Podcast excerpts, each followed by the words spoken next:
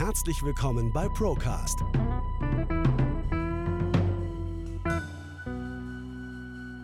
Der Podcast der ProLife GmbH. Wir nehmen Sie mit auf eine Reise hinter die Kulissen der Finanz- und Versicherungsbranche. Hallo und herzlich willkommen zu einer neuen Folge Procast und heute wieder mit einem Interviewgast. Ich habe heute nämlich den Julian Backhaus bei mir zu Gast. Er ist äh, Bestseller-Autor, Unternehmer. Er war, das wusste ich auch nicht, mit 24 Jahren im Jahr 2005 der jüngste Verleger Deutschlands. Und der eine oder andere kennt ihn vielleicht auch aus Reportagen von ZDF, ARD, wo er mit der ein oder anderen kontroversen Meinung dann auch auftaucht und über die wir heute dann auch mal sprechen wollen. Herr Backhaus, schön, dass Sie heute bei uns sind. Danke für die Einladung. Hallo. Ich möchte gleich frei hinaus starten mit der ersten Frage. Wie gehen Sie ins neue Jahr 2024? Wir sehen jetzt schon die ersten, äh, ich nenne es mal in Anführungszeichen Tumulte, die Bauernproteste. Es ist einiges los in dem Land. Das Land bewegt sich vielleicht sogar so sehr wie noch nie zuvor. Gehen Sie mit positiven oder mit negativen Vorzeichen ins neue Jahr? Es war ja zu erwarten, dass die Zeiten sich gerade ändern, Force Turning, bla bla bla. Also dass gerade einfach einiges im Umbruch ist. Und das haben wir ja seit Jahren gesehen. Und ich denke mal, wer sich da auch geistig so ein bisschen drauf eingestellt hat, der hat auch versucht, sein Leben und sein Business so ein bisschen darauf hineinzustellen und will davon natürlich auch profitieren. Das geht uns nicht anders. Wir sind im Mediengeschäft. Das ist also schon mal eine ganz gute Grundlage. Da sind wir schon mal auf dem richtigen Spielfeld unterwegs, weil über die Medien werden viele dieser Kriege ja ausgetragen. Und ähm, dementsprechend können wir und wollen wir davon auch äh, profitieren. Wie gehe ich ins neue Jahr? Äh, optimistisch auf der einen Seite, besorgt fürs Land auf der anderen Seite. Aber wie gesagt, man hat vieles von dem schon antizipiert und man ist da jetzt nicht so überrascht. Ich bin von vielen dieser Entwicklungen nicht wirklich überrascht. Es ist natürlich interessant, das jetzt so ein bisschen zu beobachten alles. Es ist sozusagen so Reality-Doku äh, in the Making. Man kann so live dabei sein, wie das gerade alles so passiert, wie gerade so Geschichte geschrieben wird. Die Chinesen haben ja so einen Spruch, mögest du in interessanten Zeiten leben. Also das können wir für uns auf jeden Fall gerade in Anspruch nehmen. Wir leben in sehr interessanten Zeiten. Und ähm, ich hoffe nur, dass viele sich da jetzt auch richtig aufgestellt haben. Ja, und darüber werden wir dann auch noch in den nächsten Minuten sprechen. Jetzt geht's ja auch immer darum, ähm, ich sehe das auch im Hintergrund bei Ihnen, Erfolg. Ähm, das ist ein Thema, das sehr ähm, präsent ist aktuell, das glaube ich wahrscheinlich auch schon immer präsent war bei den Leuten, aber auf das Sie sich ja dann auch bei ganz vielen, äh, bei, bei Büchern, bei Ihrem Erfolgsmagazin ja auch im Speziellen fokussiert haben. Jetzt möchte der eine oder andere vielleicht denken, ja, der Herr Backhaus, der redet sich ja leichter mit Erfolg und Geld und Motivation und dergleichen.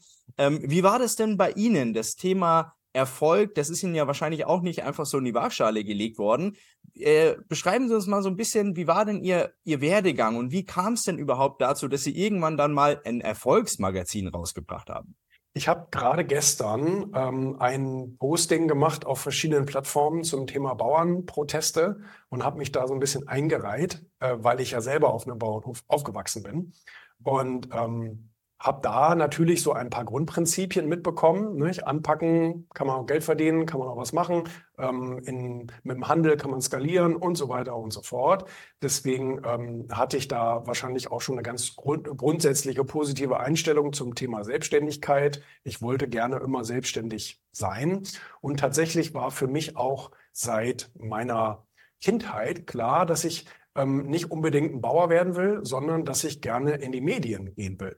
Warum, weiß ich ehrlich gesagt nicht. Ich hatte keine Anhaltspunkte, keine, keinen Ansatz irgendwie, aber ich habe schon als Kind irgendwie für die Lokalzeitung geschrieben und habe mich für das Thema interessiert und habe äh, die ganze Medienwelt versucht von, von innen heraus kennenzulernen. Wahrscheinlich ein bisschen darum, weil es einfach eine Branche ist, die sich sehr schnell bewegt, wo sehr viel los ist, die sehr bunt ist und das sind alles Themen, die in meinem Charakter sich auch so widerspiegeln. Ich bin neugierig, ich mag gerne neue Dinge und es darf auch gerne bunt sein, wie man auch in meinem Konferenzraum immer ganz gut äh, erkennen kann. Und von daher habe ich wahrscheinlich aus diesem Grund dieses, ähm, diese Branche so für mich entdeckt.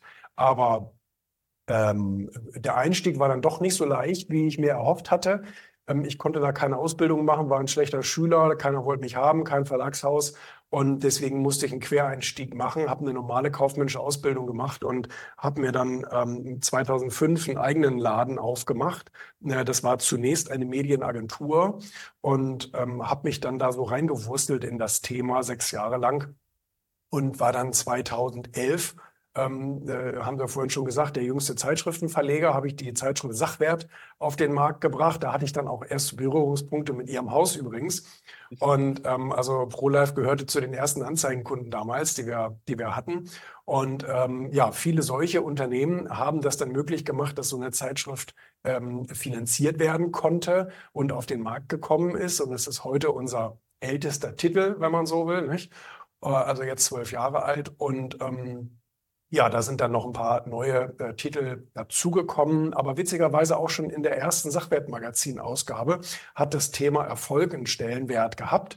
Wir hatten ähm, viele prominente Interviewgäste, unter anderem zum Beispiel den Urs Meier, der über die Qualität von Entscheidungen gesprochen hat. Und ähm, auch äh, Volker Hellmeier und Dirk Müller und so weiter nehmen immer gerne das Thema Wirtschaft und Erfolg in den Mund. Also da äh, schwang es schon ein bisschen mit.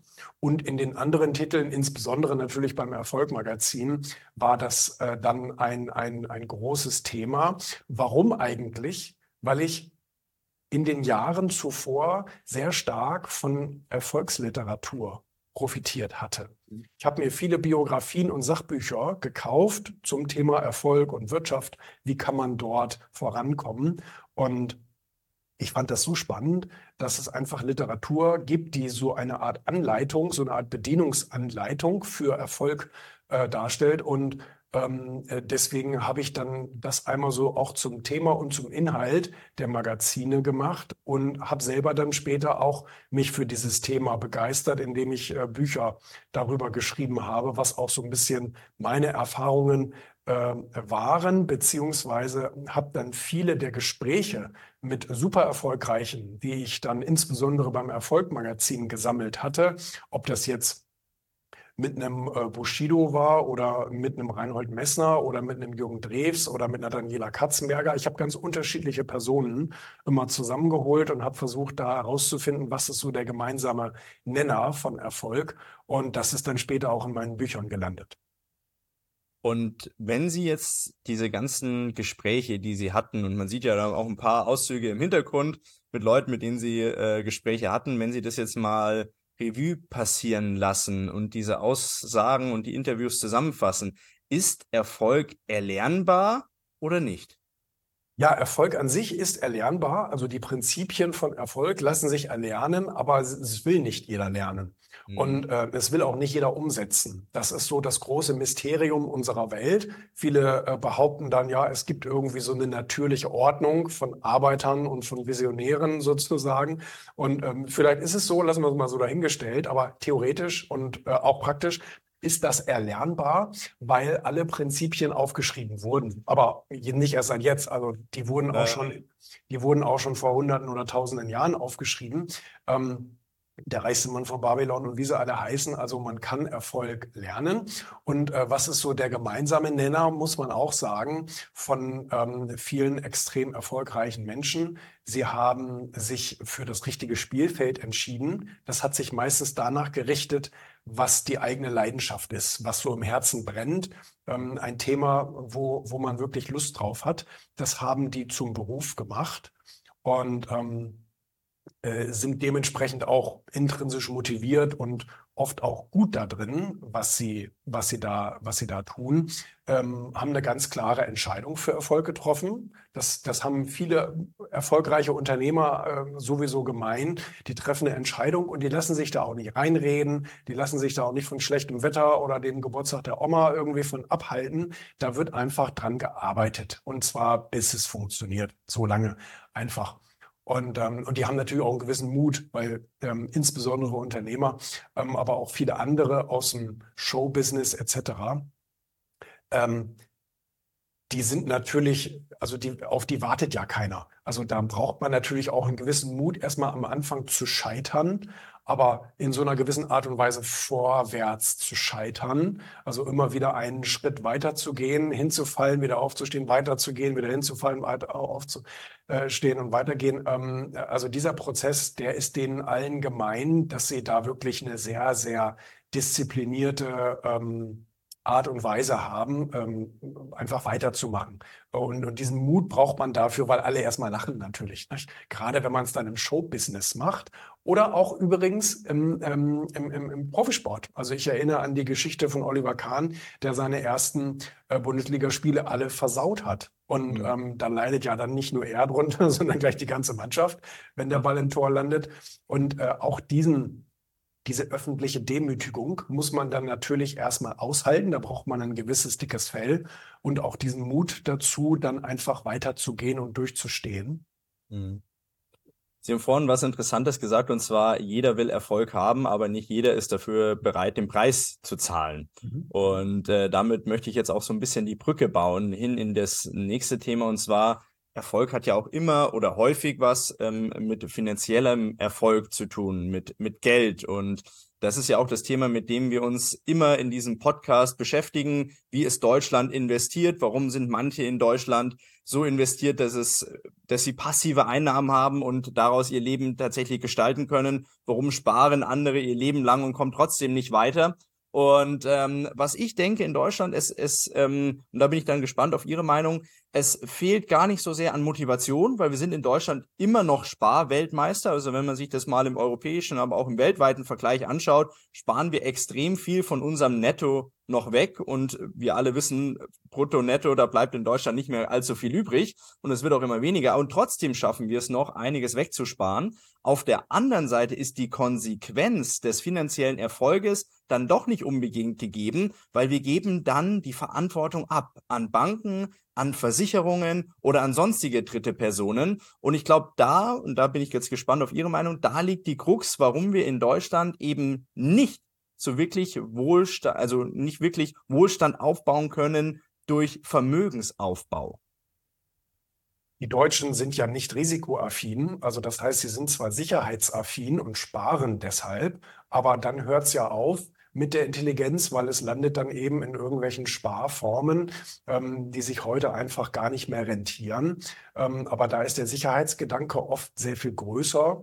Ähm, das geht übrigens auch deutschen Unternehmern so, dass deutsche Unternehmer oft nicht sehr risikobereit sind, sondern ähm, also die ganz großen Dinge, die ganz großen Würfe, die kommen nicht aus Deutschland, kamen sie auch in der Regel noch nie. Es kamen immer gute Ideen, solide Konzepte, mathematische Berechnungen und Ingenieurskunst. Die kamen in der Regel immer aus Deutschland. Und ja, es gab auch 1800 oder 1900 mal ein paar, die wirklich ähm, mal so einen großen Wurf gemacht haben.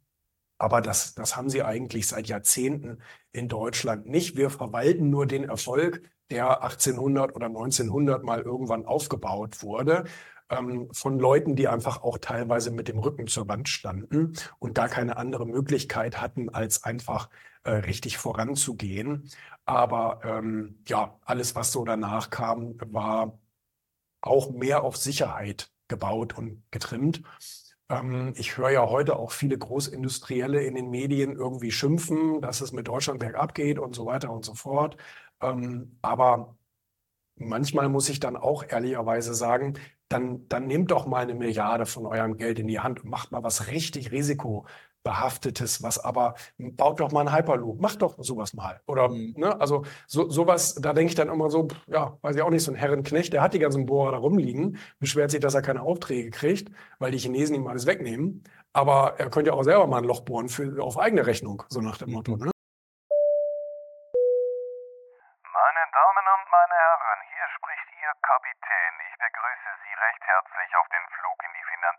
Sicherheit. Es gibt noch ein paar Turbulenzen zu beachten, wie den Paragraph 314 Versicherungsaufsichtsgesetz, die CRC-Klausel und weitere staatliche Eingriffsmöglichkeiten. Um dies zu verhindern, wählen Sie doch einfach den Notausgang. Dieser wird dargestellt durch die ProLife GmbH aus Ingolstadt. Wir kaufen Ihre Lebens- und Rentenversicherungen.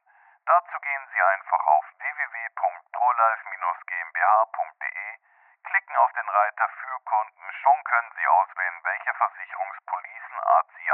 kaufen möchten. Einfach Ihre Daten ausfüllen, abschicken, fertig. Wir melden uns bei Ihnen, ob wir Ihnen helfen können. Aber ähm, ist jetzt vielleicht auch ein blödes Beispiel, aber es gibt eben auch einfach viel Gejammer, aber dann fehlt auch irgendwie so ein bisschen so das, das was so ein Elon Musk macht. Der, der riskiert einfach alles. Alles. Mhm. Auf eine Karte. Und das haben viele ähm, andere äh, US-Unternehmen zum Beispiel gemacht, weil denen ist das Risiko in die Wiege gelegt. Nicht? Also äh, verfolge deinen Traum und lass dir nicht reinreden und äh, mach die große Nummer. Dafür sind wir Deutschen einfach nicht gemacht und das merkt man dann eben auch beim Sparweltmeister.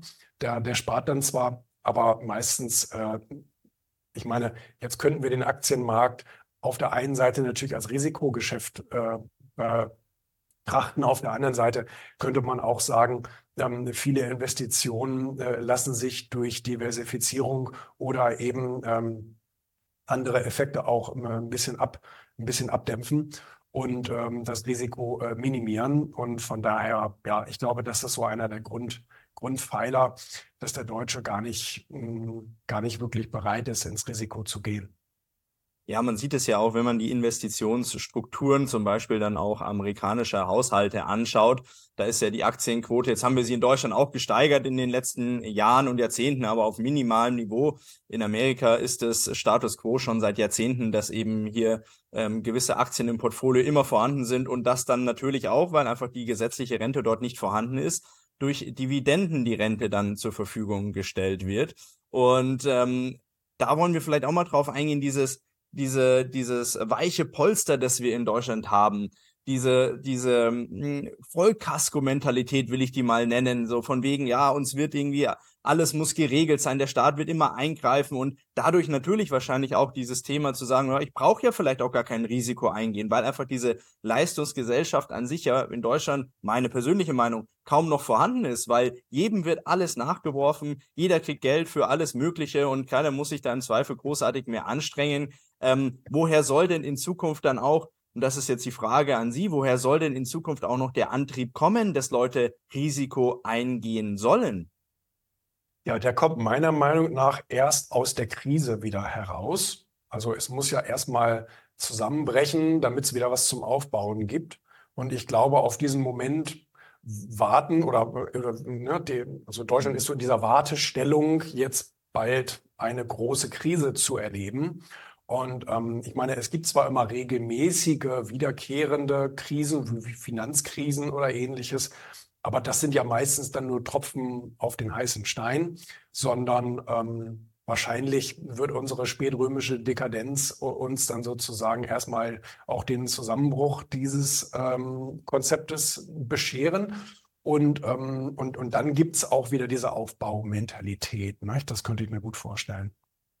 Gibt denn die Politik auch falsche Anreize Ihrer Meinung nach? Also wenn man jetzt so schaut und sagt, naja, wie könnte ich mich denn jetzt als Felix Früchtel, der irgendwie 2,50 Mark übrig hat und die gerne wegsparen wollen würde, an was kann ich mich denn orientieren? Und wenn ich mich dann vielleicht sogar am Staat orientiere und sage, naja, wie macht's denn der Staat? Ach, der verschuldet sich, der holt sich überall frisches Geld und sagt da hinter mir die Sinnflut.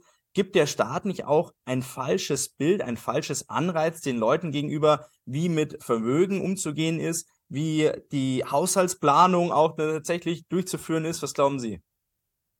Ähm, ja, natürlich. Also da gibt es ja letztendlich zwei Seiten.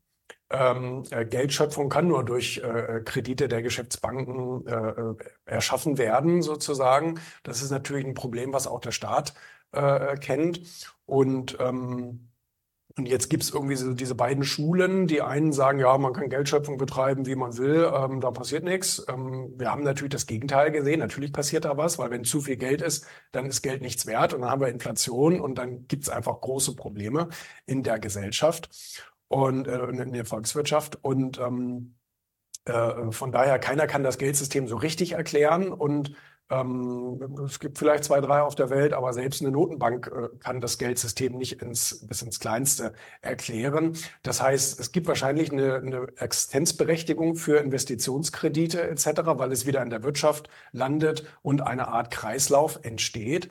Ähm, äh, das ist ja auch das Interessante dabei, wenn wir jetzt eine, eine Sparmentalität ähm, äh, in den USA sehen, die dann eben in ähm, Aktien, in gelistete Unternehmen geht, die dann wiederum ähm, Wirtschaft äh, damit betreiben, also als Art Fremdkapital dieses Geld natürlich äh, benutzen und damit wieder Wertschöpfung betreiben. Ähm, das ist ein interessanter Kreislauf, den haben wir natürlich in Deutschland nicht so stark, weil äh, die Versicherungen, die legen das dann irgendwo wiederum beim Staat an, zum Beispiel in Staatsanleihen und es landet doch nicht im Wirtschaftskreislauf. Das ist dann natürlich äh, sehr ärgerlich.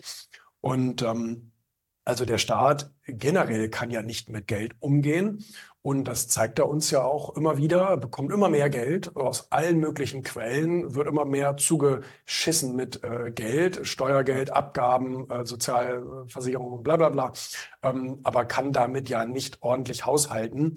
Und ähm, ja, das ist natürlich kein äh, gutes äh, Vorbild für den, für den Bürger. Der Bürger oder einzelne Sparer könnte ja sehr viel mehr in der Wirtschaft profitieren. Ich meine, das zeigen ja auch die Zahlen. Er kann sich ja mhm. die Zahlen anschauen, kann sagen, okay, da kriege ich jetzt ein Prozent oder 0,5 und da könnte ich 11 bekommen. Also hm, für welche Seite entscheide ich mich? Schwere, schwere Rechenaufgabe. Aber ähm, ich weiß nicht, was den Sparer in letzter Konsequenz daran hindert, eine sinnvolle Entscheidung zu treffen. Wahrscheinlich die einzelnen, und da sind auch wir Medien natürlich mit im Boot und schuld daran, wenn wir über eine Wirecard berichten, sagen, siehst du, siehst du, siehst du, ja, also ja. da ist das Geld dann im Aktienmarkt doch wieder, doch wieder schlecht aufgehoben und so weiter, nicht? Genau, und dann wird wieder der Sicherheitsaspekt der Deutschen getriggert und dann behält man das Geld dann wahrscheinlich doch lieber auf dem Sparbuch. Okay, äh, zwei abschließende Fragen noch für das Jahr 2024, einfach nur so ein bisschen Ihre Einschätzung diesbezüglich mal mitzubekommen. Ähm, unsere Hörerinnen und Hörer sind ja auch immer dazu angehalten, über ihre finanzielle Situation nachzudenken, über ihr Portfolio nachzudenken, das vielleicht auch gegebenenfalls mal ein bisschen zu durchleuchten. Was hat man denn da drin? Und immer wieder kriegen wir die Fragen gestellt, naja, gibt's denn im Jahr 2024 überhaupt noch Möglichkeiten für mich als Normalo, als Arbeitnehmer, der irgendwie, wie ich es vorhin schon gesagt habe, zweimal 50 auf die Seite legen kann, überhaupt Möglichkeiten finanziellen Erfolgen, jetzt sind wir wieder bei Erfolg, zu erlangen? Oder ist es mittlerweile eine Utopie geworden? Nein, das ist ja äh, überhaupt gar keine Utopie. Es gibt ja auch ganz viele verschiedene Ansätze. Wie kann man Geld verdienen. Ähm, Natürlich gibt's äh, Geldanlagen, die auch für ganz, ganz kleines Geld äh, möglich sind. Also nicht jedes, man muss ja nicht in, unbedingt in Blue-Chip-Unternehmen investieren. Man kann ja nun auch in sehr viel kleinere Titel investieren. Ähm, man äh, kann natürlich auch unternehmerische Konzepte für sich irgendwie nutzen. Also entweder ähm, dass man in bestehendes unternehmerisches äh, Vertriebskonzept oder Marketingkonzept oder keine Ahnung was geht und, und da seinen, sein, ähm, seinen Erfolg sucht oder ob man sich ganz eine eigene Selbstständigkeit äh, aufbaut. Auch das ist möglich und aus einer Selbstständigkeit kann auch ein Unternehmen werden, was dann äh, Renditen erzeugt etc. etc. Ähm, also von daher, klar, man muss irgendwann aber mal anfangen. Ich glaube, das ist ja die Herausforderung vieler, dass sie sagen, ja, guck mal, ich habe jetzt hier 1000 Euro, was mache ich jetzt mit 1000 Euro? Ähm, ich würde es mal als Lehrgeld einsetzen und einfach mal verschiedene Konzepte ausprobieren, weil es geht am Ende des Tages auch darum, dass man damit ruhig schlafen kann. Also nicht jedes Investment ist auch für jeden äh, das Richtige. Nicht? Also manche haben Spaß daran, irgendwie in Bitcoin zu investieren und ähm, damit lässt sich ja sicherlich auch Geld verdienen. Ähm, aber damit kann nicht jeder gut schlafen. Aber äh, wenn Sie sich vielleicht eine Telekom kaufen oder wenn Sie sich vielleicht ähm, ähm, keine Ahnung, für 100 Euro eine Beteiligung an so einer Crowdfunding-Immobilie kaufen oder ähnliches. Ähm, äh, das können Sie ja mal für sich ausprobieren. Und mhm. ähm, da kann man mit 1000 Euro was machen. Und äh, wenn man sich dann darauf konzentriert, regelmäßig etwas auf die Seite zu packen, ähm, dann kann dieses Portfolio ja auch größer werden. Ich muss mich an der Stelle nochmal outen. Das habe ich nämlich schon mal ein paar Mal gesagt in unserem Podcast, dass ich zum Beispiel keine Bitcoins besitze, weil ich es einfach nicht. Ich auch nicht. Ich weiß nicht, ob ich zu, zu blöd dafür bin oder so. Ich weiß es nicht. Ich, ich verstehe es nicht äh, 100 äh, Prozent und ich äh, investiere immer nur in Sachen, die ich 100 Prozent verstehen kann. Auf der anderen Seite ist es definitiv so, dass man da, damit bestimmt gutes Geld verdienen kann. Ich meine, das sieht man ja auch. Aber ich würde damit tatsächlich nicht ruhig schlafen. Und was man natürlich auch machen könnte, wenn man sein Portfolio neu strukturieren möchte und einfach Eigenverantwortung auch für sein Geld mal ähm, aufnehmen möchte. Man könnte zum Beispiel, und man sieht ja da ein paar äh, Bücher bei Ihnen im Hintergrund, Wissen sich aneignen, indem man sich mal Bücher oder ja, irgendwelche Zeitschriften äh, oder Beiträge ähm, zu, zu Gemüte führt und damit erstmal in sich selbst investiert. Weil das ist, glaube ich, immer eine Sache, die in Deutschland ganz stark auf der Strecke bleibt. Die Leute will, wollen sofort investieren, wollen sofort einen Return haben. Und wenn nicht sofort der Return da ist, dann ist man enttäuscht und dann lässt man die Sache bleiben. Ich glaube, ein ganz wichtiger Punkt, und ich glaube, da sind wir uns einer Meinung, ähm, ist das Investment in sich selbst. Und das kann man gar nicht groß genug schätzen. Das ist, glaube ich, einer der wichtigsten Fundamente, die man haben muss, um überhaupt in Zukunft, egal in welchem Form, Erfolg haben zu können, egal im privaten oder im finanziellen oder im geschäftlichen. Aber man braucht eine solide Grundlage, die man nur des, dann bekommt, wenn man sich ähm, ja Informationen noch und nöcher zur Verfügung stellen lässt oder sich selber die Informationen holt. 100 Prozent. Habe ich ja eingangs auch gesagt, dass ich so sehr von ähm, Büchern, von Sachbüchern äh, profitiert habe über die Wirtschaft und über Erfolg im Allgemeinen etc. Und ich war immer wieder fasziniert, was das auch für eine Rendite bedeutet. Also klar, jetzt kann ich es aus der Unternehmersicht sagen. Ähm, äh, nicht jeder ist Unternehmer, aber äh, das geht auch als Angestellter. Wenn man sich überlegt, dass man 12 Euro für so ein Buch ausgegeben hat, aber da Tipps drin stehen, die einem Hunderttausende oder Millionen im besten Fall bescheren, ähm, äh, klar, es ist immer ein Baustein von einem ganzen Konzept, aber trotzdem ähm, war ich immer wieder fasziniert, was das für ein Return on Invest sein kann. Ja. Wenn man jetzt so ein Buch von Ihnen mal lesen möchte oder vielleicht mal das Erfolg-Magazin durchblättern möchte, wo komme ich denn denn da am besten dran? Naja, im Handel, nicht? Also überall, wo es Zeitschriften oder eben entsprechend Bücher gibt, da sind einfach die. in die nächsten Buchhandlung rein und einfach mal die yes. Bücher zusammenkaufen. Ich kann es nur sagen, ich habe das eine oder andere Buch auch schon gelesen. Super Inhalte, auch und das finde ich immer wichtig, einfach auch klar beschrieben. Also nicht um heißen Brei rumgeredet, sondern einfach klar. Äh, Gerade dieses Buch ähm, Bullshit Rules, glaube ich, heißt. Genau, da oben ist es. Ähm, wo dann auch äh, ganz klar gesagt wird, ähm, was Sache ist. Und ich glaube, das ist auch eine Sache, die man sich aneignen muss, ähm, straight zu sein und auch die Sachen ganz klar zu formulieren. Und äh, da komme ich auch zu dem letzten Punkt, den ich Ihnen heute nochmal so ein bisschen als Frage mitgeben möchte. Ähm, ich mag mich da erinnern an ein Interview, ich glaube ARD oder ZDF, ich weiß es nicht mehr von Ihnen, ähm, von wegen hinter mir die Sinnflut. Auch äh, da eine sehr, eine sehr klare, eine sehr krasse Aussage. Und da ging es dann um, um Klima und Reiche und sonst irgendwas. Also ähm, äh, wurden die, die, die Reichen vermeintlich in ein sehr komisches Licht gestellt. Ähm, aber ich möchte auf was anderes raus. Und zwar dieses Thema Deutschland an sich. Wir leben aktuell in einer Kultur, wo jeder, der sich nicht, der nicht gendert, der nicht vorsichtig ist, der nicht sofort Entschuldigungen sagt, der nicht irgendwie ähm, nicht anecken will und sonst irgendwas, der sofort dann ähm, ja gerädert wird, auch medial, ähm, ist es eine, die, diese Kultur der Auseinandersetzung, fehlt die uns? Brauchen wir die wieder? Und dadurch, dass Sie ja Medienspezialist sind, was haben denn die Medien auch damit zu tun, dass wir diese Auseinandersetzungskultur immer weniger haben oder immer weniger ertragen können? Ja gut, die Auseinandersetzung findet natürlich schon statt und das ist ja auch für die Medien ein gefundenes Fressen, weil Medien brauchen Kontroversen, brauchen zwei Seiten, die sie gegeneinander ausspielen können, damit einfach Traffic entsteht und das macht ja auch Sinn. Ähm, ich weiß ja auch, wenn ich, Sie haben es angesprochen, ähm, das war diese ZDF äh, heute Sendung und ähm, das lief dann auch viel nochmal als Zweitverwertung über ARD-Formate. Bei Extra 3 war es nochmal zu sehen und bei Reschke Fernsehen war es nochmal zu sehen und so weiter. Ähm, von daher, ähm, wie bin ich da jetzt drauf gekommen? Ähm, das, äh, das versuchen die natürlich schon ähm, ähm, ja, auszuspielen. Ah, ich wollte auch irgendwas Spezielles sagen. Mensch, wie kam ich denn da jetzt drauf? ähm, naja, egal. Ich komme gleich drauf. Also jedenfalls natürlich, wie auch in so einem ZDF-Heute-Format, da werden dann zwei Seiten mhm. gegeneinander äh, gestellt und dann sollen die streiten und so funktioniert dann ja auch so eine, so eine öffentliche äh, Kontroverse. Und ähm, das ähm, ja, mir fehlt gerade so ein bisschen, mir fehlt gerade so ein bisschen der Faden, muss ich ja, sagen. Ja, es ist, es ist auf jeden Fall, es ist immer, immer wieder interessant, wenn man sich das, wenn man sich das dann so anschaut. Ähm, äh, in, in Deutschland, so kommt es mir zumindest vor, dass wir äh, immer verhärtetere Fronten haben. Ja. Also, ähm, was ich auch immer so, so spannend finde, es wird über Reiche geschimpft, Leute, die vermeintlich Geld haben. Und diejenigen, die mitschimpfen, wissen gar nicht, dass sie selber die Personen sind, die als reich definiert werden. Weil Ja, ja. reich ist im Zweifel schon, äh, die, ich meine, wir kennen ja die, die Einkommensteuersätze in Deutschland, ab 60.000 Euro, Spitzensteuersatz 42 Prozent, so, und dann bist du reich. Und ähm, gleichzeitig schimpfen die Leute, die 60.000 Euro brutto verdienen, über die vermeintlich Reichen. Aber dass sie das selber betrifft, das haben viele dann gar nicht auf dem Schirm, weil die wirklich Reichen, ähm, die zahlen in Deutschland hier keine Steuern. Mhm. Oder kaum. Ja.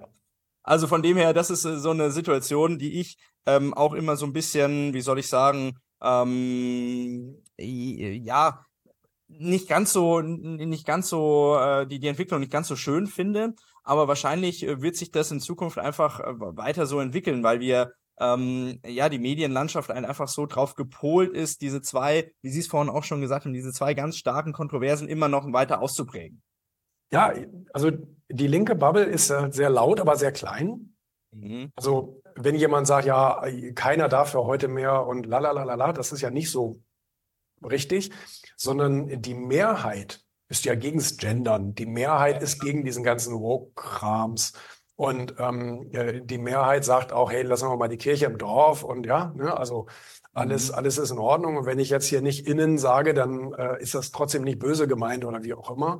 Aber ähm, und, und wenn ich ein Dieselauto fahre, so, ne, dann will ich auch nicht die Welt zerstören oder keine Ahnung was. Ähm, aber diese linke Bubble, die ist halt extrem laut geworden. Die haben ein, ein ganz großes Echo natürlich auch in den Medien, eben weil die Medien äh, aufbauschen wollen, äh, um damit Aufmerksamkeit äh, zu erzeugen. Und das ist ja auch legitim. Natürlich weiß der normale Bürger das nicht. Also der normale Bürger hat von diesen ähm, hat von diesen Mechanismen einfach äh, keine Ahnung. Warum schreibt die Zeitung das da jetzt äh, so oder warum wird es im Fernsehen da jetzt so dargestellt? Kann das nicht so richtig deuten und denkt dann im Zweifel, ja, alle sehen das gerade so. Aber das ist natürlich nicht der Fall. Wenn die sagen, immer mehr sehen das so, bedeutet das vielleicht nicht mehr drei Prozent, sondern 3,5 Prozent sehen das jetzt so. Aber es ist ja faktisch immer mehr. Also das ist ja richtig. Ja, ja, Und äh, also es ist nur die Frage, von welchem Niveau starten wir. Wenn wir bei null anfangen und irgendwann bei 3,5 sind, dann hat es sich mehrfach verdoppelt. also, aber äh, da- das ist halt, es ist halt im, im Duktus irgendwie schwer, dem normalen Autonormalverbraucher zu ähm, da, da diesen äh, Unterschied äh, zu machen. Und ähm, und wenn wir, wenn wir äh, von einem Niveau von 85 Prozent auf 80 Prozent kommen, dann können wir auch sagen, die Zustimmung sinkt immer weiter. So, ne? Mhm. Aber trotzdem kann man ja im, im Allgemeinen sagen, solange es noch über 50 ist, ist halt immer noch die Mehrheit dafür oder dagegen. Ähm, äh, das sind aber natürlich dann so ja, äh, sprachliche Spielchen, die man in Mhm. den Medien gut spielen kann, auch um Aufmerksamkeit zu erzeugen, aber wo dann irgendwie so ein bisschen so ein bisschen der Autonormalverbraucher denkt, hm, vielleicht sollte ich meine eigene Position mal überdenken, wenn das immer mehr so sehen, weil da kommt dann natürlich ein bisschen dieser Sozialaspekt. Der Mensch ist ein soziales Wesen, der will gerne zur Mehrheit gehören. Und wenn er aber den Eindruck hat, dass die Mehrheit jetzt eine andere Meinung hat, so der Lemming-Effekt, dann denkt man, hm, vielleicht muss ich jetzt auch die Richtung wechseln. Ja, und das merken wir auch ganz häufig, ist zum Beispiel auch im Sparverhalten der Deutschen genauso darstellbar. Weil dieses Thema der ähm, Investments bei Banken, bei Versicherungen, diese ganzen Uraltprodukte, die ja einfach nicht mehr funktionieren und einfach auch gar nicht mehr zeitgemäß sind, funktionieren ja nur deswegen, weil zum Beispiel die Allianz eine Werbung macht, die neue Lebensversicherung und jeder hat sie, Millionen von Leuten und über Generationen hinweg hat das schon deinem, deinem Vater, deinem Opa, deinem Uropa, allem, äh, allen hat die Allianz schon geholfen und das funktioniert. Dann wird da was getriggert bei den Leuten, dass sie sagen, naja, also wenn es wirklich so ist und wenn die allen schon, ja, dann muss ich das ja auch machen. So, und dann ähm, der Verstand schaltet da an der einen oder anderen Stelle aus und es wird dann tatsächlich, wie so eine Art Mitläuferschaft entsteht dann hin zur Versicherung, um dann zu sagen, du, pass auf, bevor ich jetzt das Geld irgendwo in, in Aktien stecke und dann zum Schluss mache ich noch 10% Rendite, um Gottes Willen, nee, nee, lieber aufs Sparbuch, eineinhalb Prozent reicht vollkommen, alles gut. Stimmt. Ja, ja, spannend, spannend. Okay, ähm, jetzt wirklich die letzte Frage, auch, im, äh, auch anbetre anbe in Anbetracht der Zeit. Ähm, das Jahr 2024, wir haben vorhin schon gehört, Sie gehen eigentlich ähm, relativ positiv ins neue Jahr, auch mit den ganzen Problemen, ähm, die wir so haben. Der Wirtschaftsstandort Deutschland, haben Sie gesagt, Ähm, der ist äh, ja sehr, sehr ähm, konservativ eingestellt. Es fehlen zu viele Inno oder es sind keine Innovationen da. Es fehlen einfach viele Innovationen. Die Leute müssten mal wieder die Beine in die Hand nehmen. Jetzt mal ganz, ganz verrückt gedacht. Das ist mal eine ganz verrückte Frage. Julian Backhaus wird morgen Kanzler. Was würden Sie denn anpacken? Also das ist natürlich eine Grauensvorstellung, äh, wenn ich, ja wirklich, ja, Politik finde ich absolut widerlich für mich. Also Okay. für mich, für mich wäre das eine Bestrafung und da könnten sie mir eine Milliarde geben. Das würde ich wirklich nicht machen. Mhm. Ähm, ähm, äh, und, und, und von daher, das ist natürlich also schwer dann einfach zu sagen. Aber das ein, also, also das, was ich mir wünschen würde, sagen wir mal so, was ich mir wünschen würde von der Regierung, wäre ein, ein echtes Entfesselungspaket. Also Okay. Christian Lindner, unser Finanzminister, hat das mal irgendwo so mit diesem Begriff Entfesselung gesagt. Damit ist natürlich aber nur Makulatur gemeint. Mhm. Aber wir bräuchten theoretisch so einen richtigen Marshallplan für uns selbst, dass wir die meisten der, also damit meine ich wirklich die meisten der Regulierungen und Verbote und Einschränkungen ähm, zumindest für eine gewisse Zeit lang aufheben äh, und ähm, die Leute machen lassen. Die Leute Mhm. können sich einen Gartenschuppen bauen ohne Genehmigung. Sie können einen Deich bauen ohne Genehmigung. Sie können einfach irgendwo ein Windrad aufstellen. Natürlich, klar, es darf jetzt nicht irgendwie äh, brandgefährlich sein oder wie auch immer. Ne? Aber ähm, tausende Ingenieure haben tausende Windräder schon überall aufgebaut. Warum muss jedes einzelne noch insofern genehmigt werden? Weil man weiß doch schon, dass die Dinge einigermaßen stehen bleiben. Ähm, also ich, ich, ich sage jetzt, ja, auch, auch für Unternehmer und so weiter, macht einfach mal. So, ihr braucht jetzt keine Ausfuhr, Einfuhr, Sondergenehmigungen, bla bla bla. Ihr müsst nicht 37 Steuerformulare ausfüllen. Ihr könnt jetzt einfach mal machen und am Ende des Jahres müsst ihr natürlich Steuern zahlen, aber macht einfach erstmal. Und ich Also glaube, wenn, ja, wenn man einfach so ein, also diese, diese Nachkriegsmentalität, ähm, wo einfach jeder erstmal gemacht hat. So, da hatten keine, da hatten die Autos keinen TÜV. Und, und al- also da wurde einfach gemacht. So. Ja. Und, ähm, und, ich habe letztens ein, die Biografie von dem Reinhold Wirth in die Finger gekriegt, so, also mit was für, mit was für rudimentären Mitteln die damals Wirtschaft betrieben haben. Ähm, sowas ist natürlich faszinierend. Und, ähm, und, und so könnte es funktionieren. Aber ähm, da habe ich natürlich trotzdem sehr wenig Hoffnung. Äh, aber eine Wunschvorstellung ist es natürlich. Ne? Das ist eine schöne Wunschvorstellung auch. Die rundet den Podcast auch meiner Meinung nach ganz gut ab. Und ich glaube auch, dass viele hier in Deutschland auch noch dieses Machergehen haben. Wir müssen es nur mal wieder finden und dann auch ausleben dürfen, weil aktuell dürfen wir das immer häufiger nicht ausüben. Und äh, das werden Sie merken als Unternehmer, das merke ich als Unternehmer, dass man da immer mehr eingeschränkt wird. Aber das ist eine, ein schönes Schlusswort gewesen. Ähm, die Hoffnung stirbt zuletzt. Ich bedanke mich nochmal, dass Sie heute hier bei uns waren. Wir verlinken auch nochmal unter dem Podcast oder unter dem Video, je nachdem, wo ihr alle uns gerade hört oder seht, nochmal die äh, Website vom Julian Backhaus und von seinen ganzen Büchern und den ganzen Magazinen. Da kann man sich da mal austoben. Äh, Gibt es bestimmt auch die Möglichkeit, das ein oder andere Buch dann online zu beziehen. In dem Sinne, besten Dank für Ihre Zeit und gerne auf ein weiteres Gespräch. Vielen Dank, alles Gute. Bis zur nächsten Folge Procast. Der Podcast der ProLife GmbH aus Ingolstadt.